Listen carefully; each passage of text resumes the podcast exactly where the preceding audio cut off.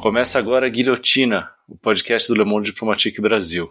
Eu sou Luiz Brasilino, estou aqui com Bianca Pio. E aí, gente, tudo certo? Bom, no episódio de hoje a gente recebe o cientista político André Flores Penhavalli. Oi, André, tudo bom? Boa tarde, Luiz. Boa tarde, Bianca. Boa tarde, André, e bem-vindo ao episódio 119. O André é doutorando em Ciência Política pela Unicamp.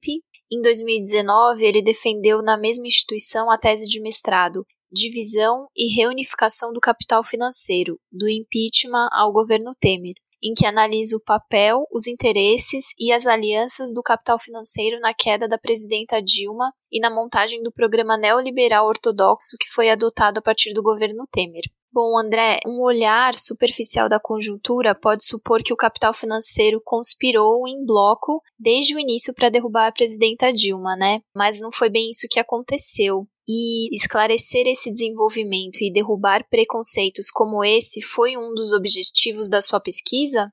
Bom, primeiramente, queria agradecer o convite de participar aqui do podcast. Eu acho que o Guilhotina ele cumpre um papel muito importante de vincular as contribuições das pesquisas acadêmicas com a luta democrática. Né? Acho que é importante dizer isso porque nos últimos tempos eu andei pesquisando muitos arquivos lá da revista Movimento e eu acho que o Guilhotina ele é uma linha de continuidade em relação a essa tradição do Le Monde. Então queria agradecer. Que massa, cara. Bom, eu acho que essa pergunta é muito interessante porque foi exatamente a, a compreensão de que uma análise mais precisa sobre a crise recente é indispensável para entender a conjuntura atual.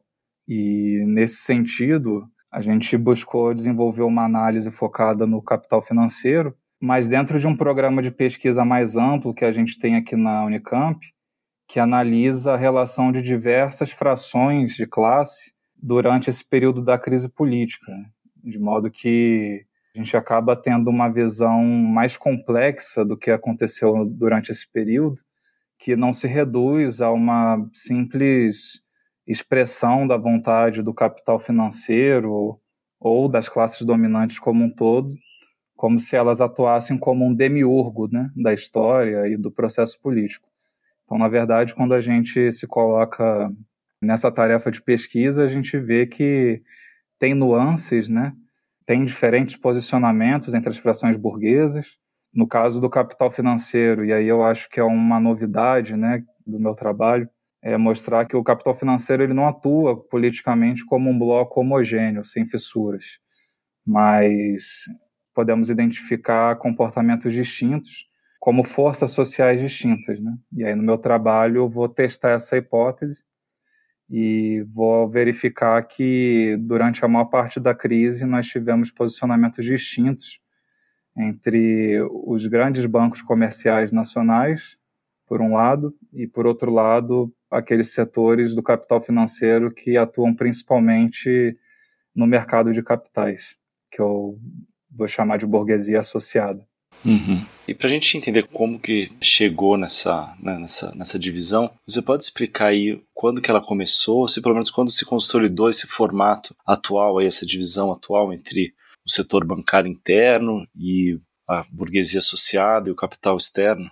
Então, a minha pesquisa, o recorte dela é no período restrito da crise, né? Inclusive depois eu vou falar um pouco sobre a periodização da crise, mas eu trabalho com uma hipótese que eu estou tentando testar agora na pesquisa do doutorado, que tem uma passagem né, daquele modelo de substituições por importações, que nós conhecemos como modelo nacional desenvolvimentista, que exprimia a hegemonia do grande capital em geral, para a hegemonia do capital financeiro a partir dos governos neoliberais dos anos 90.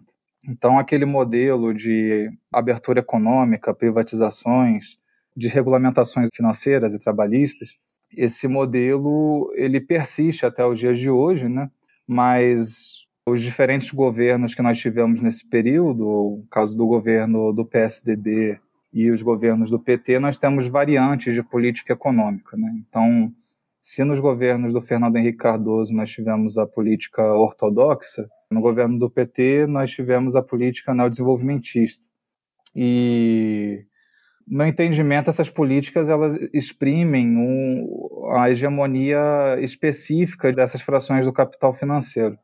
Então, a origem assim que a gente vem trabalhando é que os governos do PSDB, a política econômica, atendem em sua plenitude os interesses do capital financeiro internacional, na medida em que foi um governo que implementou uma política de desnacionalização bancária e essa abertura do mercado bancário, promovida pelo governo do Fernando Henrique, ela empurrou, né, impeliu a aproximação dos grandes bancos nacionais à candidatura do Lula em 2002. Então, é documentado durante esse período, né, desde o processo eleitoral de 2002 e depois durante os próprios governos do PT, diversas declarações de apoio dos presidentes e diretores do Itaú e do Bradesco favoráveis à política econômica dos governos petistas. Né. Então, na pesquisa sobre a crise, partindo dessa hipótese, né, eu vou verificar que, de fato, você tem um posicionamento distinto, né, que diferencia o posicionamento dessas duas frações. Então, essa é um pouco a hipótese geral, né, de onde que vem essa essa ideia de um fracionamento do capital financeiro na crise. E André, você pode explicar para a gente como é que o capital financeiro se posicionou durante os governos Lula e Dilma? Ele participou da frente neodesenvolvimentista, que era o bloco que estava no poder durante esses mandatos? É, como eu dizia, né, os governos do PSDB eles implementaram medidas favoráveis ao conjunto do capital financeiro. Né? Você teve a privatização dos bancos estaduais, você teve um incentivo à concentração bancária por conta dessa política. Você teve uma série de medidas de desregulamentação do mercado financeiro que favoreceu as grandes instituições bancárias. Mas essa política de abertura do mercado bancário, nos anos 2000, dos 10 maiores bancos naquela época, cerca de seis ou sete, se não me falha a memória, eram estrangeiros. Né? Esse processo vai se alterar no governo do PT. Então você vai ter uma política que ela acaba penalizando o setor bancário nacional nesse aspecto da abertura. Agora, nos governos do PT, a gente tem medidas que indicam uma priorização dos interesses dos grandes bancos comerciais nacionais em relação ao capital financeiro associado ou estrangeiro. Né? Então, por exemplo, os governos do PT eles garantiram uma reserva de mercado para os bancos nacionais não teve entrada de bancos estrangeiros durante os governos do PT. Teve um incentivo à fusão e aquisição dos bancos nacionais sobre os bancos estrangeiros que perdiam espaço na concorrência interna. Você teve uma melhora das posições dos bancos nacionais no mercado de crédito, no mercado de varejo e de renda fixa. É sabido né, que os governos do PT mantiveram uma alta taxa básica de juros, acima de 20%, tirando do ano de 2008 e 2015, todos os governos do PT garantiram o superávit primário, fizeram uma política também de, de câmbio livre, que acabou levando à apreciação cambial. Então, você tem uma série de medidas que beneficiaram os bancos nacionais e que, na nossa pesquisa atual, a gente verifica que foram reconhecidas também pelos banqueiros como conquistas né, para eles. Né? Uma outra medida também que eles reconhecem e elogiam né, dos governos do PT foi a, a inclusão bancária. Né? Teve um grande aumento aí de contas correntes, teve ampliação de, do crédito também. Então, essas medidas aí assinalam uma correspondência né, entre os interesses do capital bancário nacional e a política econômica dos governos do PT. André, por outro lado, você coloca que a burguesia associada e o capital internacional pelo contrário, né, se mantiveram na oposição aos governos do PT desde o início. Por quê? Você podia explicar aí, em termos de interesses, o que é que explica essa posição? Se você puder também explicar né, o que, que é nessa burguesia associada, acho que seria interessante. Ah, legal. A burguesia associada, ela, no caso do setor financeiro, né, porque nós temos outros segmentos que atuam também de maneira associada ao capital estrangeiro, é, como é o caso, por exemplo, da indústria de autopeças ou da burguesia comercial importadora, né? Mas no caso do capital financeiro, são principalmente os setores que atuam na bolsa, no mercado de capitais, que são dependentes, estruturalmente dependentes do afluxo de investimento externo para poderem realizar suas aplicações. Né? Então é o caso principalmente das corretoras que atuam na bolsa, é, os fundos de aplicação de renda fixa. É diferente dos bancos, né? Porque os bancos eles têm uma base de acumulação no mercado interno, principalmente no varejo bancário e no mercado de crédito, né? Então, essa base de acumulação no mercado interno, ela permite, ela qualifica uma inserção econômica dos bancos que os coloca em uma posição de dependência em relação ao capital estrangeiro, porque depende da entrada de, de dinheiro externo para fazer investimento, mas também uma relação de concorrência com esse capital estrangeiro no mercado bancário, né? Então, isso é diferente do caso da burguesia financeira associada, que atua basicamente captando dinheiro externo para valorizar aqui nos títulos internos, né? nos papéis no, na, na, Bolsa de Valores. Né? Por que, que eles ficaram na oposição? Porque a burguesia associada, ela atua como, do ponto de vista político, né, ela atua como um preposto dos interesses externos, porque a entrada, do, a melhorar a posição do capital externo na economia nacional, abrir espaço para sua penetração no mercado interno, melhora as suas possibilidades de negócio, né? Então, o que caracteriza a política econômica dos governos do PT em relação à, à política econômica dos governos do PSDB? É o favorecimento e a proteção da política estatal ao capital nacional. Né? Então, do ponto de vista econômico, a burguesia associada também ganhou bastante com os governos do PT. O mercado de capitais cresceu, eu não tenho os números agora, mas cresce muito durante os governos do PT, até mesmo por conta do crescimento das próprias empresas de capital aberto na bolsa, né? Os governos do PT, de fato, eles implementaram uma série de medidas protecionistas, a começar pelo próprio mercado bancário, mas também na legislação do pré-sal, a política de benefícios às campeãs nacionais.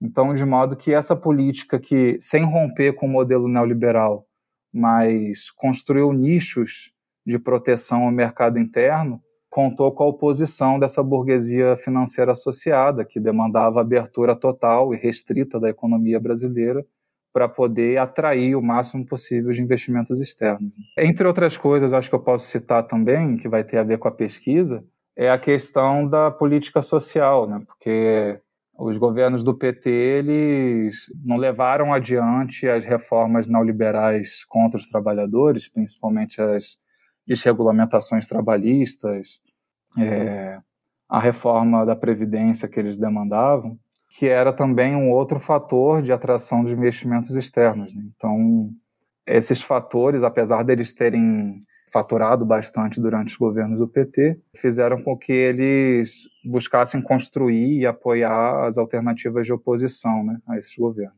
Então, avançando um pouco, André, você disse que a crise política que culminou no impeachment de 2016, ela é resultante de uma ofensiva dirigida pelo capital internacional e pela burguesia financeira associada, viabilizada por uma mudança de, de correlação política de forças. Você podia explicar para a gente que mudança foi essa? Ah, as eleições de 2014, elas foram muito polarizadas e terminaram com a vitória de Dilma, mas com uma margem muito pequena de votos. Né?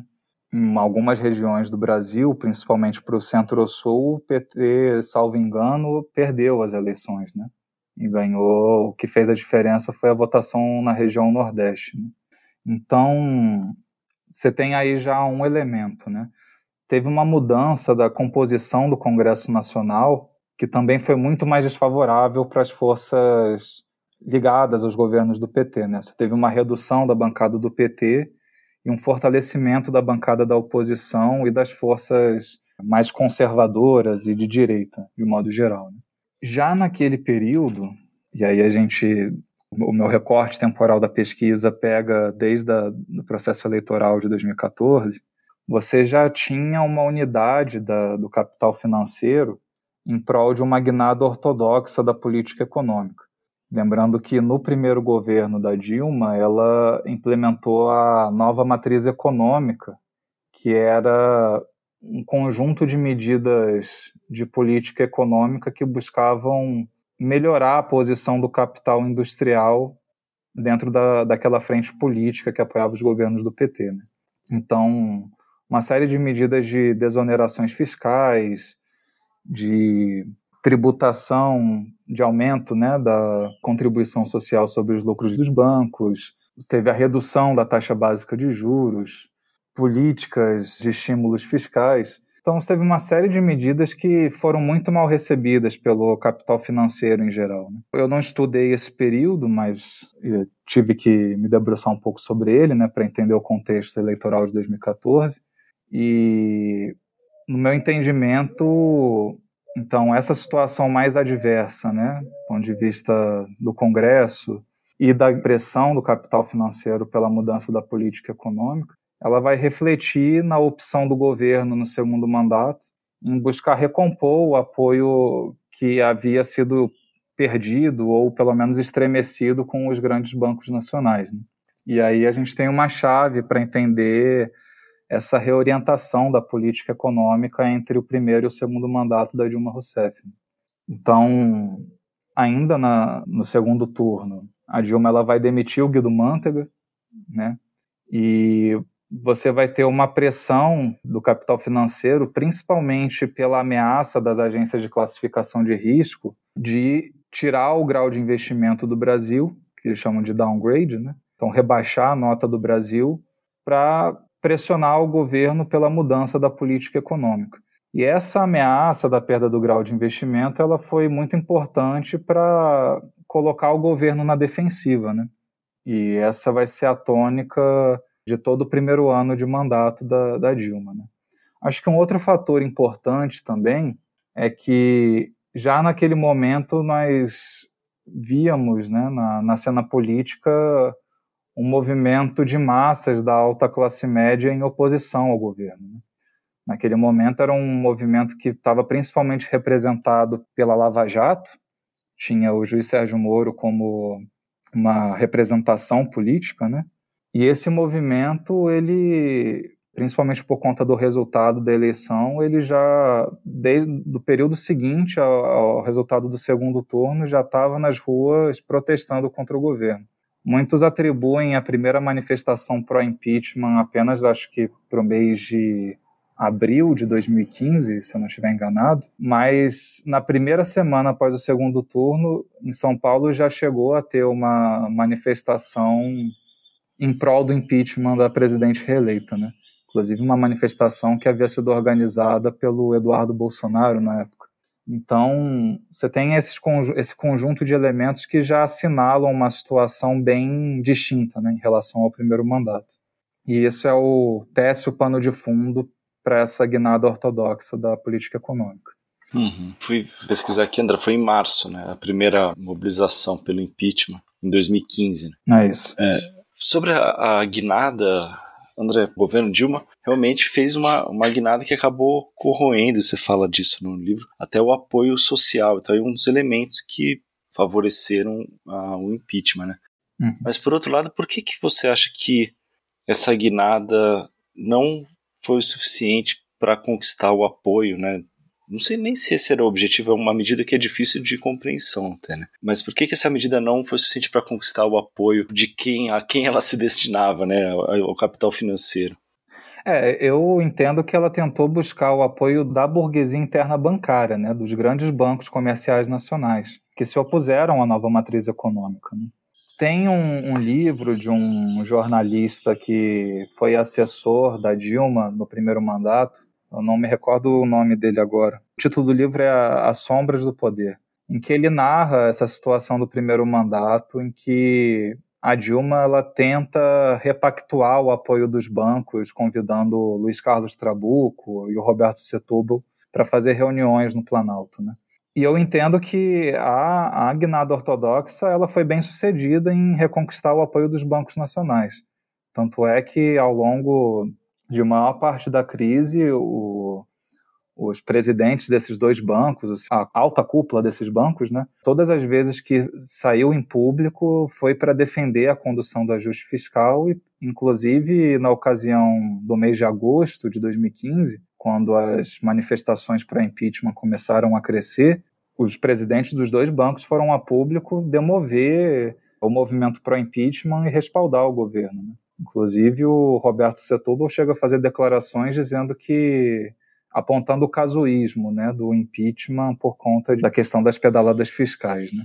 E lembrar também, acho que isso é um elemento muito importante, que entre o primeiro e o segundo mandato, a Dilma teve uma pressão muito grande pela mudança da política econômica, e a Dilma convidou o Luiz Carlos Trabuco, presidente do Bradesco, para ser o ministro da Fazenda. Né? Ela insistiu, e isso eu apresento em detalhe na, na dissertação, mas ela, ela, ela insistiu para que o, o Trabuco assumisse o comando da Fazenda, mas depois de uma negociação com os presidentes do Bradesco, ficou acordado que quem assumiria seria o Joaquim Levy, que naquele momento era um diretor da Bradesco Asset Management, que é, uma, é um fundo de investimento do Bradesco. Né? Então, eu entendo nesse sentido que, que esse giro da política econômica correspondeu né, à demanda da, dos bancos. Por outro lado, esses setores do capital financeiro associado, eles apoiaram a entrada do Joaquim Levy, mas em nenhum momento eles ficaram satisfeitos com a estratégia do ajuste que foi executada, na medida em que eles demandavam uma política de cortes de gastos mais agressivos e a estratégia proposta pelo Levy foi de contingenciamento de gastos e além da própria pressão interna que havia dentro do governo para uma estratégia de aumentar a arrecadação através de aumento de impostos, né, que também era um, contava com a oposição desse capital financeiro associado. Então, quer dizer, no geral, o giro da política econômica buscou neutralizar também a oposição desse capital financeiro associado, mas acredito que por conta do próprio acirramento do conflito distributivo, né, que é o contexto da crise econômica nesse período recente, ele não se deu por satisfeito. Né? Diferente dos bancos nacionais que em todo período elogiaram a condição da política econômica. André, para a gente se situar nesse período, nenhum setor ainda do capital financeiro, nesse momento que você está falando, ainda tinha aderido ao movimento de impeachment, né? É, isso é uma coisa bem curiosa, né? Porque uma ideia que está num senso comum de quem acompanha a política, né, é que como se o capital financeiro tivesse teleguiado as manifestações e tivesse controlado desde o início né, o movimento de massas contra o governo e pelo impeachment. Mas, na verdade, durante a maior parte do ano de 2015, o capital financeiro como um todo, né, não só os bancos, mas também associado, eles viam as manifestações pró-impeachment, e não só as manifestações para impeachment, mas também a condução do Eduardo Cunha sobre a Câmara dos Deputados, com a votação das pautas bombas, né, que eram medidas que aumentavam os gastos públicos, que sabotavam o ajuste fiscal. Né? Eles viam esses movimentos como um risco político para a execução do ajuste fiscal. Então, durante a maior parte do ano de 2015, na ocasião das manifestações para impeachment, esses setores vinculados ao mercado de capitais, eles reagiam muito mal às manifestações. Né? É, geralmente eh, tinha uma desvalorização dos ativos financeiros sempre que tinham esses, esses abalos, né, sejam pelas manifestações, sejam pelas pautas bombas, porque comprometia o andamento da política que eles vinham pressionando o governo, né, do, do ajuste fiscal. Né? E isso vai, vai ser alterado depois, no segundo semestre de 2015, apenas depois do lançamento do programa Uma Ponte para o Futuro, né, do, da Fundação Ulisses Guimarães, do PMDB, que vai ser a carta de compromisso do Michel Temer com a política econômica em um eventual governo interino. Né? Então, somente depois do lançamento de Uma Ponte para o Futuro, acho que, salvo engano, é no final do mês de outubro. Isso, outubro. Uhum. É, então, só depois de uma ponte para o futuro que os ativos financeiros e as próprias declarações do capital financeiro da, dos agentes econômicos, né, da burguesia associada, do capital associado, vão ver de maneira positiva a possibilidade de mudança de governo. Isso não estava colocado antes. É, acho que era interessante aprofundar nesse ponto, André. Qual foi a importância da Ponte para o Futuro? O que, que continha aí nesse documento, né? E qual o papel que ele cumpriu nessa articulação aí do impeachment? A, a Ponte para o Futuro ela apresentava um compromisso em levar adiante a política de austeridade. Né? Acho que essa, esse é um, Em muitos aspectos, o, o, o, programa ele é ambíguo, genérico, né? mas esse elemento da política de austeridade ele é bastante claro no documento. E outro aspecto que o documento é bastante claro também é na crítica à política social progressista dos governos do PT. Então, é muito importante essa, o lançamento desse, dessa plataforma, né, desse programa, porque foi uma manobra muito astuciosa do Michel Temer e da cúpula do PMDB, que permitiu explorar as crises de representação tanto da burguesia financeira associada com o PSDB, que naquela época de 2015 vinha atuando contra os interesses da sua base social, é, atuando para sabotar as medidas do ajuste no Congresso Nacional, né? Quer dizer, a burguesia financeira associada que era representada pelo PSDB, né, vinha muito descontente com a atuação do partido na Câmara, atuando contra os seus próprios interesses, né? E por outro lado também a, o Ponte para o Futuro ele explora a, a contradição entre os setores da burguesia interna, para além dos bancos, mas principalmente setores ligados à indústria, ao comércio, com os governos do PT, porque esses setores eles vinham mudando de posição e vinham atacando o que eles chamam de custo Brasil, né, que são as medidas voltadas para a redução do custo de reprodução da força de trabalho. Então, a desregulamentação trabalhista, a reforma da Previdência, a reforma tributária, privatizações. Né?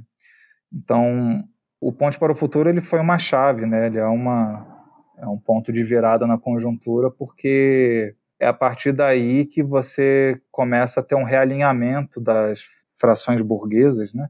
e a formação de uma frente golpista. Né? Porque, como eu dizia antes, na questão anterior, e é isso que é importante de, é, distinguir também, existia um movimento da alta classe média, um movimento de massas nas ruas, que foi uma força principal, né? foi a força numericamente decisiva para criar uma correlação de forças distinta na, no processo político. Mas não foi essa força que imprimiu a direção política do processo. Né? No fim das contas, com o programa Uma Ponte para o Futuro, que se estabeleceu uma direção política da burguesia financeira associada e do capital estrangeiro em torno da restauração do programa neoliberal ortodoxo, e que é o que a gente assiste a partir do governo Temer, né? com uma série de reformas, desde a reforma do teto de gastos, a mudança da lei do pré-sal, a reforma trabalhista, a reforma da Previdência, é o processo que continua até os dias de hoje. Né? Mas então, como eu dizia, né, foi somente com o lançamento desse programa que, de fato, o capital financeiro associado teve uma segurança de que não seria uma aventura embarcar em um, uma alternativa capitaneada pelo PMDB.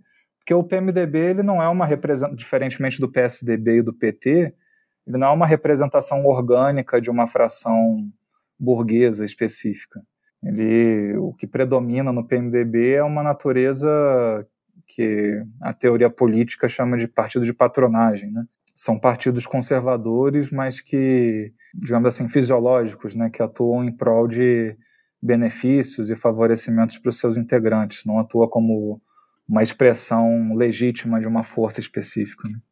Então, esse programa ele conseguiu explorar essa crise de representação. Né? E agora indo para a fase da tramitação do impeachment, como é que foi a atuação das diferentes frações do capital financeiro durante a fase mais aguda do impeachment em 2016? Em que momento o capital financeiro desembarcou de vez do barco governista? Quando o Eduardo Cunha aceitou o pedido de impeachment, no dia 2 de dezembro, logo em seguida o governo Dilma mudou a estratégia de política econômica. Né?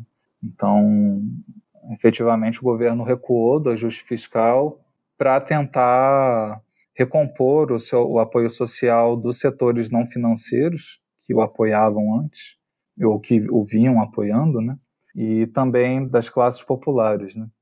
Então, nesse contexto que vai ter a substituição do comando do Ministério da Fazenda, vai sair o Joaquim Levy e vai entrar o ministro Nelson Barbosa, que inclusive protagonizavam um embate sobre a estratégia do ajuste fiscal durante aquele ano. E decorrente dessa mudança, você vai ter uma, um recuo do ajuste fiscal, porque o governo vai anunciar pacotes de investimentos públicos, vai interromper o ciclo de elevação da taxa básica de juros, que vinha é, de seis altas seguidas. Né? A Dilma ela sai de 11,25% a taxa Selic no, no segundo turno de 2014 e vai até meados de 2015 em seguidas altas até chegar a 14,25%. Né? E esse patamar ele vai se manter até depois da votação do impeachment no Senado. Né? Então vai interromper esse ciclo de alta, né? Você vai ter um recuo da política fiscal, que vai ter também um reajuste do salário mínimo, me recordando agora. Então você vai ter uma série de mudanças que vai, digamos assim, aumentar, intensificar a oposição da burguesia associada ao governo e vai refletir cada vez mais em declarações públicas dos agentes econômicos infavoráveis ao impeachment, né? vendo o impeachment como uma alternativa para garantir a execução da guinada ortodoxa. Né? Mas, por outro lado, os bancos nacionais eles vão se colocar favoráveis ao recuo no ajuste fiscal. Né? Então, quer dizer, se no período anterior eles aderiram ao coro da guinada ortodoxa, foram determinantes na, na própria escolha do Joaquim Levy no comando da Fazenda. Naquele momento, eles vão aceitar o recuo, eles vão apoiar e vão sair em defesa do governo ainda naquele momento. O momento crítico que vai assinalar o que eu chamo de reunificação dessas frações do capital financeiro vai ser a partir do mês de fevereiro, quando a, o sistema de justiça, pela Operação Lava Jato, mas também pelo Ministério Público de São Paulo, vão partir, vão deflagrar uma ofensiva contra o governo, né? Então, nesse período a gente vai ter a questão do processo do triplex do Guarujá, do Lula, a prisão do João Santana, é, a condução coercitiva e o pedido de prisão preventiva do Lula pelo Ministério Público de São Paulo, o vazamento da conversa de Dilma e de Lula para nomeá-lo como ministro da Casa Civil, que também foi de um impacto muito forte, né? Essa ação do sistema de justiça que serviu para alimentar as manifestações pró-impeachment de 13 de março. Então, quer dizer, essa ofensiva do sistema de justiça e as grandes mani as manifestações de massa espetaculares de março, né, que levou milhões de pessoas às ruas em todo o país, esse momento parece que foi decisivo para impulsionar, atrair os bancos nacionais para a frente golpista, né? porque a partir desse, desse momento o governo começa de maneira acentuada a perder apoio parlamentar no Congresso muitos partidos da base aliada começam a romper com o governo e paulatinamente aderir ao impeachment. É o caso do PRB, do PMDB, do PP, do PR, do PSD, do PSD né? E nesse momento também que muitas associações empresariais que apoiavam os governos do PT, né, também passam a, a aderir ao impeachment, né? Primeiro havia sido a Fiesp, ainda em dezembro, posteriormente a Firjan, a Federação Estadual do Comércio aqui do estado de São Paulo, a Associação Paulista de Supermercados, a CNA, a CNI. Então, quer dizer, foi esse momento agudo que eu denomino de enfraquecimento e de esfacelamento político do governo, né, da sua base aliada e da sua base de apoio na burguesia interna, que, ao meu ver, vai explicar a adesão dos bancos nacionais à frente golpista. Os bancos eles tentaram resistir até onde foi possível, né? Acho que o, a, até o início de março eles ainda apresentavam diagnósticos mais otimistas em relação à economia. Achavam, quer dizer, pelo menos declaravam que os fatores de risco que eles haviam elencado em 2015 já haviam sido superados, como rebaixamento, a perda de grau de, de investimento e a demissão do e a saída do Joaquim Levy.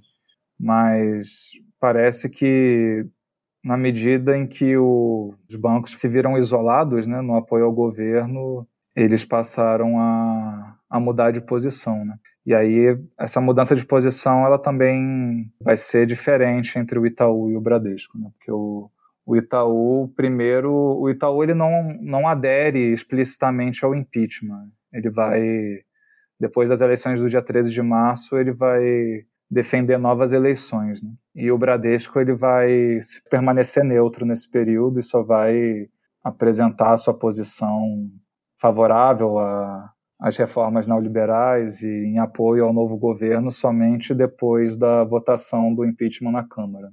Então, quer dizer, foi uma adesão tardia, né? E também hesitante, né? Porque até onde foi possível os bancos tentaram resistir a, essa, a entrar nessa frente. É, aí, nesse sentido, André, eu te pergunto, qual, qual que é o peso que teve esse setor? Você coloca como todo o capital financeiro, mas aí depois também os bancos, para o impeachment mesmo se acontecer? O apoio dos bancos, mas não só dos bancos, de outros setores da burguesia interna, em agosto, quando as manifestações haviam crescido nas ruas, né? Naquele momento foi muito importante para arrefecer a mobilização parlamentar pelo impeachment. Né? E aí, assim, não posso dizer em que medida a adesão oficial dos bancos, até porque não teve uma adesão explícita ao impeachment, né? pelo menos eu não encontrei nenhuma declaração nesse sentido. Mas, quer dizer, o governo se viu muito mais enfraquecido e sem retaguarda quando em março, diferentemente de agosto, os bancos não saíram em sua defesa, né?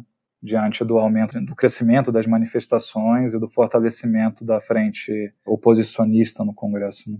Uhum. E aí, André, passando o impeachment, né, início do governo Temer, como é que foi esse momento aí de que se chama de reunificação do capital financeiro? Me corrija se eu estiver errado, né? Isso. Foi uma reunificação mesmo? Em que sentido? Como é que foi essas idas e vindas aí desse período? Eu entendo assim que na minha pesquisa ela, ela acompanha muito as viragens na correlação de forças durante esse período, né? De modo que, em certa medida, pode parecer que, que o processo é muito influenciado pelas contingências. Mas existe uma característica estrutural do grande capital nacional em uma economia dependente como a brasileira, que é uma relação de ambiguidade que estabelece com o capital estrangeiro, que é uma relação de dependência né, financeira, tecnológica, mas também é uma relação de concorrência com esse capital estrangeiro, né, como eu mencionei no início.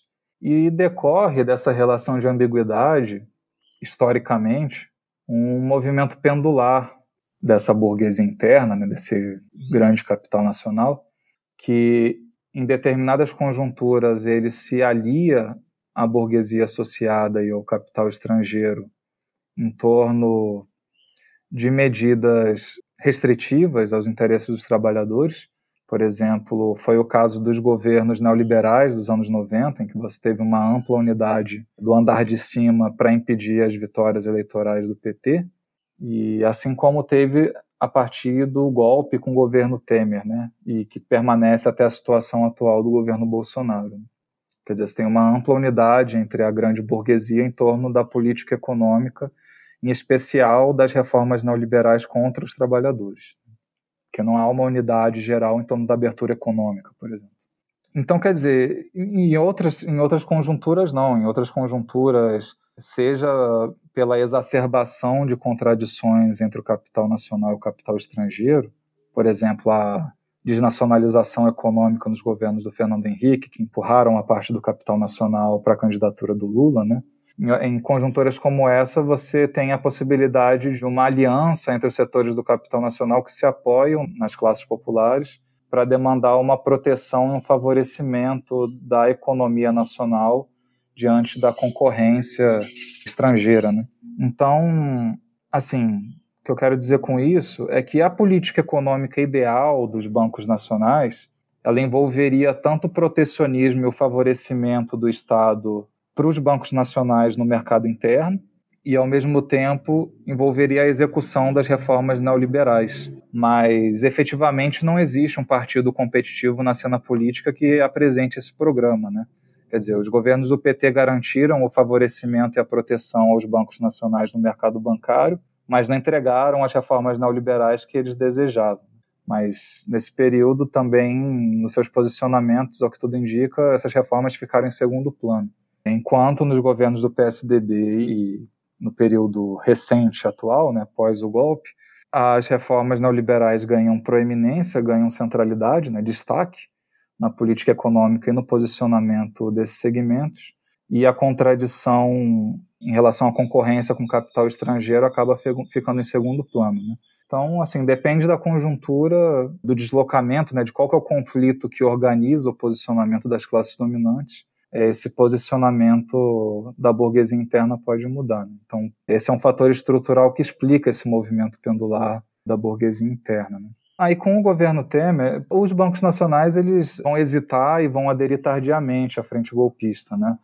Quer dizer, em janeiro, com a reorientação da política econômica que recuava do ajuste fiscal, eles apoiaram e justificaram aquele recuo como uma forma de conter a piora dos indicadores econômicos, porque, em certo sentido, o ajuste fiscal e a elevação dos juros foram medidas pró-cíclicas, né, que agravaram a tendência de piora da, do endividamento público e da arrecadação, mas logo depois, uns meses depois, eles vão aderir a, ao programa de reformas neoliberais e só vão aderir quando a aprovação do impeachment aparecia de maneira incontornável na Câmara. Né? Você vê que até esse momento eles relutaram em aderir à frente golpista, né? em aderir ao movimento pró-impeachment. Né? Mas na medida em que os bancos se viram isolados no apoio ao governo e que o impeachment seria diante da iminência né, da sua aprovação, eles viram também no governo Temer a oportunidade de, de executar, de demandar as reformas que haviam ficado em segundo plano durante os governos do PT, né, como o teto de gastos, a reforma da Previdência, a reforma trabalhista, né, porque essas reformas neoliberais não saíram, não é, que, não é que estiveram fora do programa dos bancos nacionais e da grande burguesia interna como um todo durante os governos do PT. Ocorre que eles colocaram eles elencaram essas medidas em segundo plano nos seus programas, na medida em que eh, o crescimento econômico e o favorecimento né, das grandes empresas nacionais durante os governos Lula e Dilma compensavam né, a não execução dessas reformas. Né. Então, com o governo Temer, você, a gente vai verificar uma, uma reunificação e um, uma unidade em torno dessas reformas. E essa que vai ser a tônica, né, a partir do afastamento de Dilma e da entrada de Temer, e é, é o que permanece até hoje, né. É, mais para frente, se der para a gente falar um pouco sobre, a prioridade das reformas neoliberais continua como um aspecto principal na, no programa desses segmentos do capital financeiro desde então. É, e Andrei, falando um pouco da nossa conjuntura atual, em que medida você acredita que a crise provocada pelo golpe permitiu a ascensão da extrema-direita nas eleições de 2018? Eu entendo que o bolsonarismo é uma expressão do neofascismo. Né? Quer dizer, o, o fascismo ele é um fenômeno político que não se restringe a uma conjuntura particular da Europa da primeira metade do século XX. Né? Na verdade, o fascismo ele é uma possibilidade histórica que existe na, no capitalismo monopolista, que decorre do movimento de massas de caráter reacionário das camadas médias, né? das classes intermediárias. E nós temos muitas pesquisas né, que mostram a persistência de diversos movimentos desse tipo, não só na história brasileira, mas na história do capitalismo no século XX, mas o que permite a chegada de um movimento desse tipo ao poder é um tipo de crise política específica que combina de maneira particular algumas contradições bastante específicas. Né? Geralmente, a chegada do fascismo ao poder corresponde, em primeiro lugar, a uma entrada em cena de um movimento de massas muito forte e poderoso na cena, na cena política. E esse é um elemento que a gente verifica na conjuntura brasileira desde pelo menos 2013, né? Quer dizer, é um movimento que entrou nos movimentos contra a corrupção, depois contra o governo Dilma, e foi um, um movimento que foi radicalizando durante o governo Temer, né? Creio que a expressão mais radicalizada desse movimento foi na ocasião do lockout dos caminhoneiros, quando muitos desses segmentos das camadas médias foram as rodovias e as ruas para demandar intervenção militar. Né? O outro fator é a crise de hegemonia, que é um resultado que eu alcanço com, com a análise do governo interino. Porque, quer dizer, o governo Temer, ele, por conta da instabilidade política e da dificuldade em equilibrar os, os diferentes interesses em torno da frente golpista, ele teve que aplicar uma política econômica em zigue-zague para conseguir manter a coesão dessa frente. Né? Isso ocorre também em um contexto de crise de representação entre essas frações burguesas com as suas representações tradicionais. Né? E esse movimento vai se consumar nas eleições de 2018, que o candidato da burguesia, né, que era o da grande burguesia, que era o Geraldo Alckmin, não decolou, né? Então, a adesão grande, da grande burguesia brasileira à candidatura do Jair Bolsonaro foi durante a campanha eleitoral. Né? Se a gente quiser, pelo menos, assinalar do ponto de vista do, do capital financeiro, foi na ocasião da facada. Né? Que na, na ocasião da facada você tem uma valorização espetacular do, dos ativos financeiros e a partir dali você vai ter sempre reflexos né, na cotação dos ativos, na declaração dos agentes econômicos, toda vez que apresentavam-se sinais de que o Bolsonaro iria ganhar a eleição. Né? E um outro fator também que faz parte dessa combinação particular de contradições e que teve presente também na nossa conjuntura recente é a derrota estratégica, né, a derrota profunda das classes trabalhadoras, que desde o golpe, mas passando também pela própria prisão do Lula, que não pôde concorrer em 2018, e as reformas neoliberais que foram retirando a capacidade de mobilização né, e de luta dos trabalhadores, quer dizer, não conseguiu construir uma, uma resistência à altura para conter esse processo de fascistização, né, para construir uma alternativa de massas a, ao bolsonarismo, que é também um fenômeno de massas. Né. Então, quer dizer, essa crise política específica, né, que resulta no impeachment, que acompanha o governo Temer e que permite a chegada do bolsonarismo ao poder, né, ela explica né, a, essa conjuntura atual, né, que a gente tem um governo que, que não é uma representação orgânica do grande capital. Né, é, inclusive, o grande capital ele sempre apresentou a expectativa de que seria possível conter o bolsonarismo, né, impedir os seus, enfim, arroubos autoritários ou a prioridade da sua da pauta de costumes, da sua luta ideológica, né, que causa instabilidade política e dificulta, né, o cálculo dos agentes econômicos, enfim, é um ambiente estável para os negócios, né? mas ela acabou aderindo a, ao bolsonarismo para garantir a execução dessas medidas do custo Brasil, né, que, digamos assim, é o que vem aglutinando a grande burguesia brasileira nesse período recente, né, desde o golpe até o momento atual, né. É isso que eu ia te perguntar, André. Até hoje, como é que está hoje esse apoio do, do capital financeiro ao governo do Bolsonaro? Eu, ano passado, fiz um levantamento junto com um colega, o Otávio Fonseca Del Passo, que também é doutorando aqui da, de Ciência Política na Unicamp, foi um texto que saiu publicado em formato jornalístico chamado As Frações Burguesas e a Crise da Covid-19. Então a gente buscou ali analisar o posicionamento das frações burguesas em relação à crise sanitária. Né? O que a gente verifica nesse momento agora, a gente está fazendo uma atualização desse levantamento, é que, por um lado, a gente tem uma divisão entre a grande burguesia em relação à crise sanitária. Quer dizer, os setores da burguesia interna, a indústria, representada principalmente pela Fiesp, pela CNI, os setores do agronegócio, representados pela CNA, os setores da burguesia comercial, que se apresentam de maneira ainda mais integradas ao bolsonarismo, né, que são representados ali naquele grupo Brasil 200, eles respaldaram a orientação negacionista do governo federal na crise sanitária.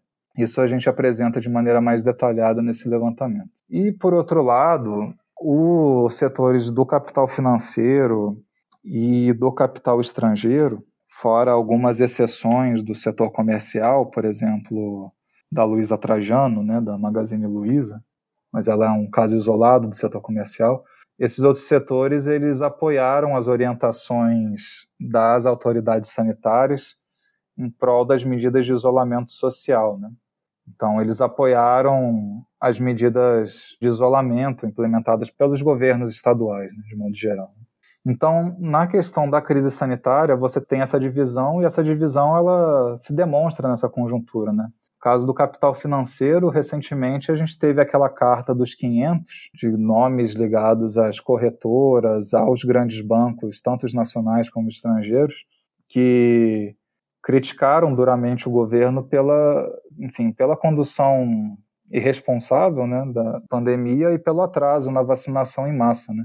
Porque desde o início esses setores eles foram mais conscientes de que a ausência de uma medida mais restritiva retardaria a recuperação da atividade econômica, né, a normalização da atividade econômica. Né? Diferentemente dos setores que aderiram a uma posição mais negacionista e, enfim, porque são setores que principalmente são mais dependentes das vendas presenciais, né? No caso principalmente do comércio, por exemplo. Então você tem essa divisão na questão sanitária. Mas, no entanto, e aí é aqui que principalmente é importante não perder de vista, no fundamental, na condução da política econômica e nas reformas neoliberais, você tem permanece essa ampla unidade entre esses setores. Né? Então, o que a gente está vendo agora, por exemplo, nessa última semana, os mesmos setores que pressionam o governo na CPI da Covid, né, os setores da oposição burguesa, ou da oposição de direita, eles estão votando junto com o governo pela aprovação das pautas que mexem com a estabilidade do funcionalismo público, né, com a privatização da Eletrobras. Então, quer dizer, né, essa, essa atuação do Congresso Nacional é um indicador de que apesar de existir sim né, uma divergência entre as classes dominantes em relação à condução da crise sanitária, por outro lado, prevalece entre elas essa unidade em torno do programa de reformas neoliberais. Né? Esse é um pouco a forma como eu vejo a situação atual.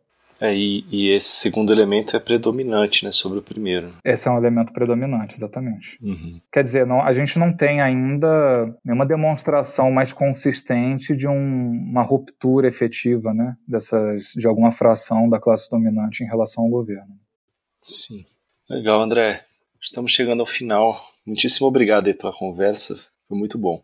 Bom, eu queria, queria agradecer a oportunidade de estar aqui divulgando os resultados da minha pesquisa. Espero que possa contribuir não só para uma compreensão mais exata da crise recente, né? mas também para essa compreensão, quer dizer, é necessário compreender de maneira mais precisa a conjuntura recente para entender como que a gente chegou até aqui. Né? Então, espero que possa ter ajudado em relação a isso. Se for possível, eu só queria colocar uma questão ponto de vista de uma contribuição né, que, a, que eu acho que a pesquisa oferece, é que essa contradição entre que eu apresento entre a, a, os bancos nacionais e o capital financeiro associado persiste na conjuntura atual, mas persiste de uma maneira secundária.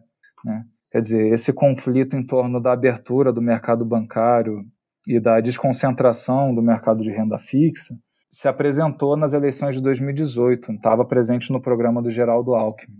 E agora, durante o governo Bolsonaro, o presidente emitiu um decreto que passou a delegar ao Banco Central autorização para a entrada de bancos estrangeiros no mercado bancário. E em 2020, uma série de ataques do Paulo Guedes aos bancos nacionais, né, que também ocorreu, né, que ele atacou a Febraban como uma casa de lobby, né. Então, quer dizer, o capital financeiro muitas vezes é visto de uma maneira homogênea, né, então como que um governo que seria representante do rentismo pode atacar dessa maneira os bancos nacionais. Né? Então eu acho também que trazer essa ideia do fracionamento acho que pode ajudar a explicar essa contradição na análise atual. É isso, obrigado. Que isso. Sem dúvida, André. A gente te agradece pela conversa. Acho que é com certeza uma, uma contribuição aí para a gente entender melhor nossa conjuntura. E a gente vai deixar o link da dissertação para quem quiser ler na descrição do episódio. Sim, também o link desse artigo que o André citou com Otávio Fonseca. Com certeza. É isso, gente. Até semana que vem. Semana que vem. Tchau, tchau.